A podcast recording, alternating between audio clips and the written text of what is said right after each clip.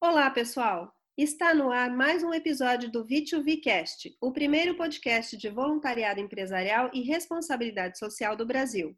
Sou a Samantha Jones, diretora de inovação do V2V, e hoje estou aqui para falar de um assunto que é do interesse de todos que compartilham a paixão por esses setores tão importantes.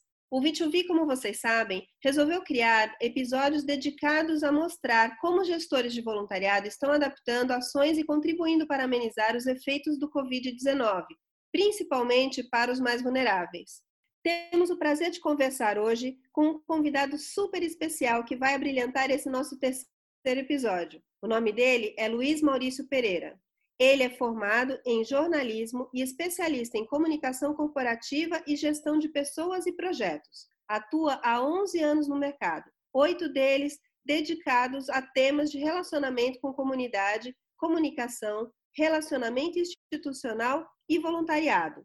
Hoje ele vem falar com a gente como responsável pela área de relações institucionais e coordenador do programa de voluntariado da empresa Mosaic Fertilizantes, uma das maiores empresas do mundo em produção e comercialização de fosfato e potássio combinados.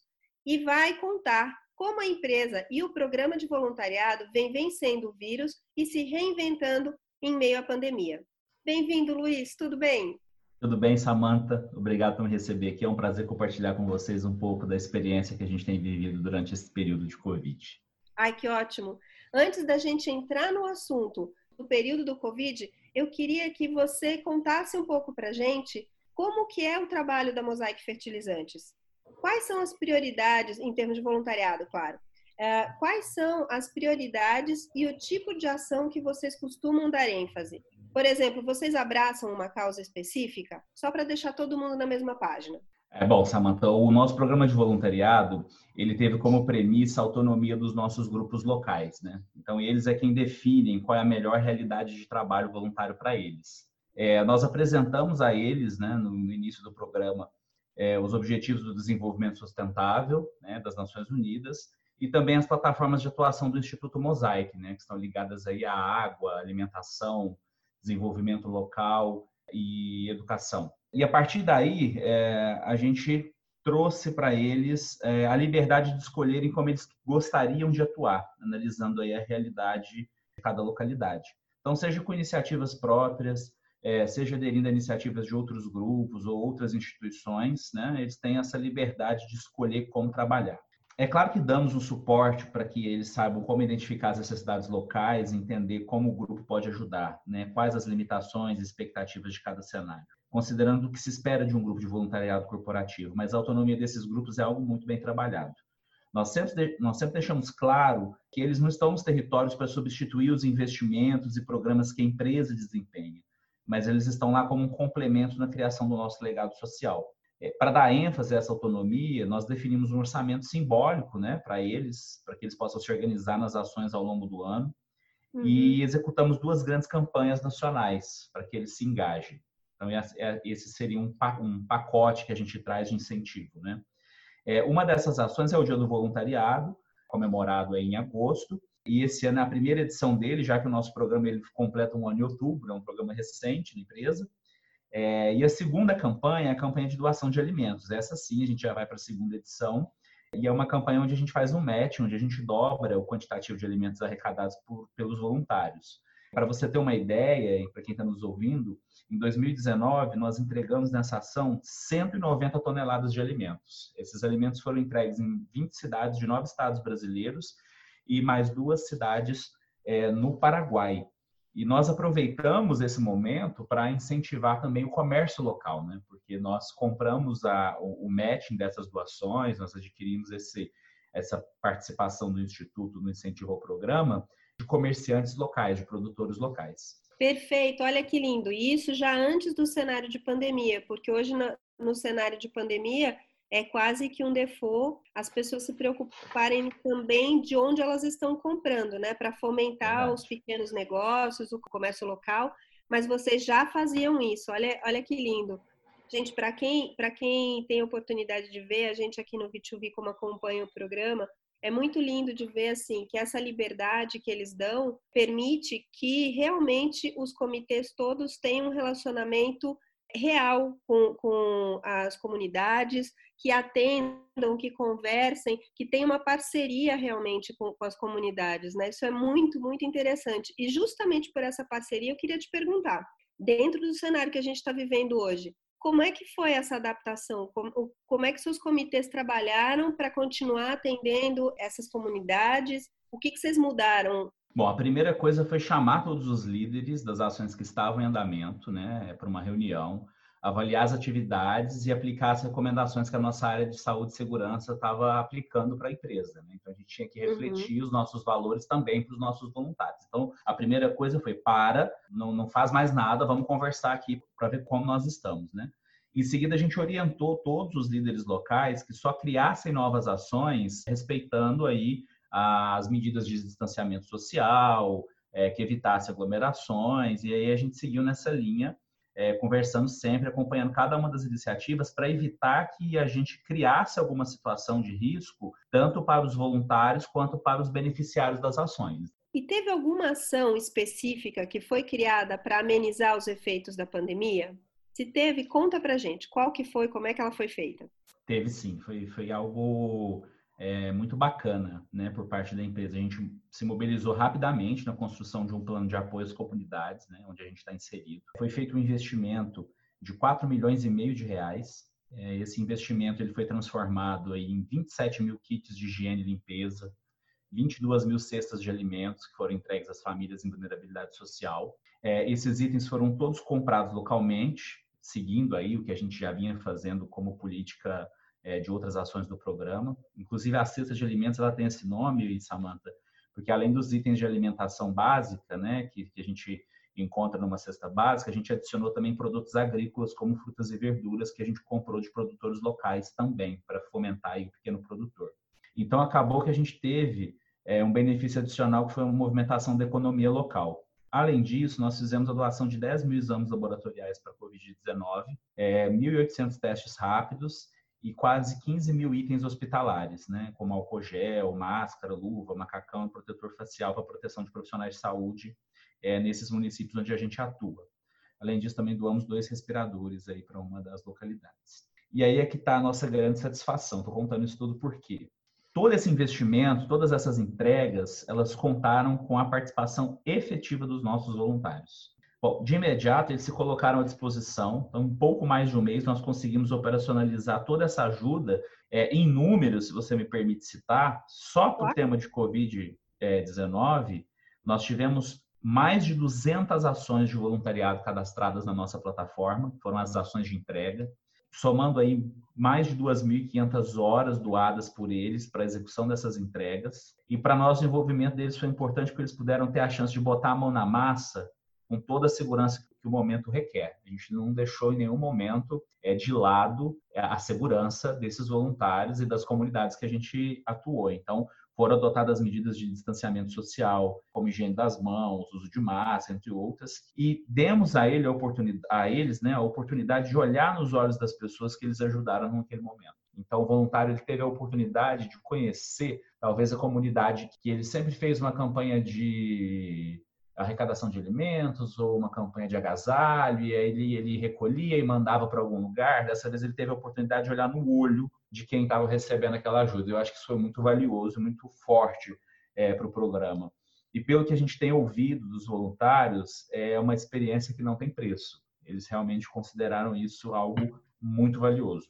Então, eu ia justamente te perguntar sobre isso, porque a gente tem acompanhado né, alguns programas e tem recebido depoimentos de voluntários que estão vivenciando essa realidade que está afetando a sociedade como um todo e por fazer parte da solução, por enxergarem essa, essa visão de abundância, eles estão com uma autoestima maior, com um amor, um, um senso de pertencimento da empresa, né? Maior, está tudo ficando com uma visão positiva, que eu, eu acredito que é um grande ativo. O voluntário per se é uma pessoa que tem essa visão mais positiva, porque está do lado da, da onde as coisas acontecem para o bem, né? Da onde as coisas têm solução. E neste momento está fazendo toda a diferença para a empresa como um todo, né?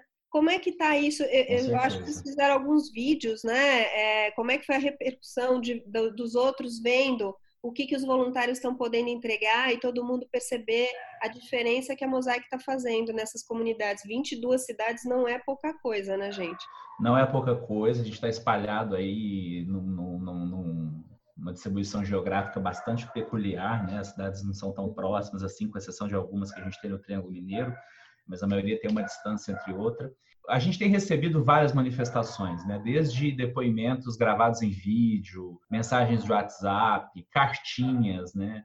É, cartõezinhos feitos pelas comunidades e pelos próprios voluntários. Então, a gente tem recebido bastante demonstrações de que sim, tem sido importante para eles essa oportunidade de ajudar nesse momento.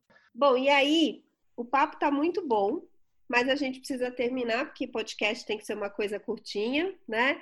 E a gente vai, a gente sempre deixa para o final aquele momento em que as pessoas vão se lembrar e verem que foi um tempo bem investido. Nós já tivemos duas convidadas aqui, a Érica da Sabesp, que deixou uma dica de protocolo, né, para seguir e tal. A gente teve a Ivana aqui da Azul, que contou sobre o processo dela de dividir em etapas. Você já trouxe durante a nossa conversa uma melhor prática, uma super dica, que é essa coisa de fomentar a economia local. Mas você teria mais alguma dica para deixar aqui de presente para os nossos ouvintes sobre o que você está fazendo que eles também poderiam aplicar no programa deles agora? Olha, eu tenho duas. Vamos lá. É, primeiro que eu acredito que essa oportunidade de um voluntário conhecer quem ele está ajudando, ela foi chave para o sucesso. Então essa é uma primeira dica. É deixar que o voluntário conheça quem está sendo ajudado. É óbvio que a gente fez isso nesse momento, né, onde todo mundo está vulnerável, a gente deu eles uma oportunidade de, mesmo que tendo que usar máscara, usar luva, manter distância, a gente mesmo assim conseguiu humanizar esse momento, que eu acho que isso estava fazendo falta para as pessoas já aí depois de um tempo de quarentena, né? E isso se casa com o mote que muitos adotaram, a nossa empresa foi uma delas, que a gente está junto ainda que distante. Né? Então, acho que esse foi um dos pontos. Então, eu acho que de, de, a partir de agora, inclusive a gente não sabe quando as coisas vão voltar ao normal, se o normal né, já se fala assim, novo normal, a gente não sabe se esse uhum. normal vai ser o mesmo. Então, eu acho que a gente tem que ter proximidade, eu acho que esse é um ponto.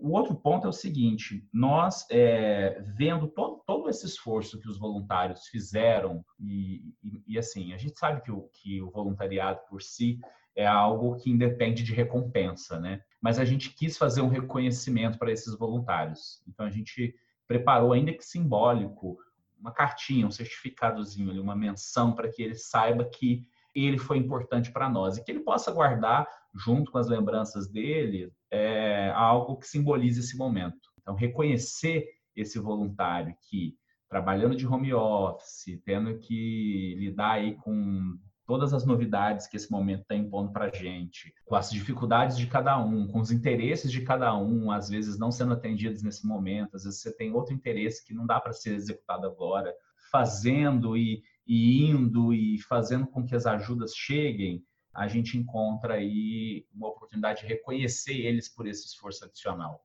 Eu acho que não é, não, não é demais a gente retribuir a gentileza que eles têm feito de nos ajudar a ajudar as pessoas. Né? Cara, eu achei a ideia linda e, de novo, ela reforça esse cenário da abundância. A lembrança que essa pessoa vai ter desse cenário todo é uma lembrança daquela de deixar o coração quentinho, né? Uma lembrança de reconhecimento de que olha a diferença que eu pude fazer na vida de alguém e olha como a empresa viu esse, é, esse gesto que eu fiz.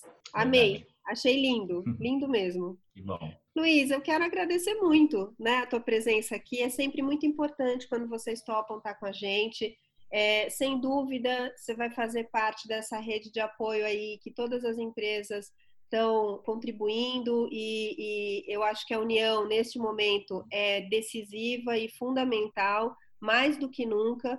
As áreas de responsabilidade social que sempre preconizaram por fazer a diferença na vida das pessoas, que sempre falaram dessa questão da necessidade de colaborar, de é, criar cenários de abundância, estão puxando realmente a corda dessa mudança da sociedade. Você deu aqui uhum. vários exemplos do como vocês estão fazendo isso. E eu quero agradecer muito, porque eu tenho certeza que vocês estão fazendo a diferença no cenário do país e não só do país, porque você sempre comentou aqui, mais duas cidades lá do Paraguai. Então, é. é muito bom. Obrigada. Samanta, eu que agradeço a oportunidade de contar um pouco do, do nosso trabalho. Eu espero que as pessoas que estejam nos ouvindo aí se sintam inspiradas a fazer alguma coisa. É, esse momento é desafiador para todo mundo.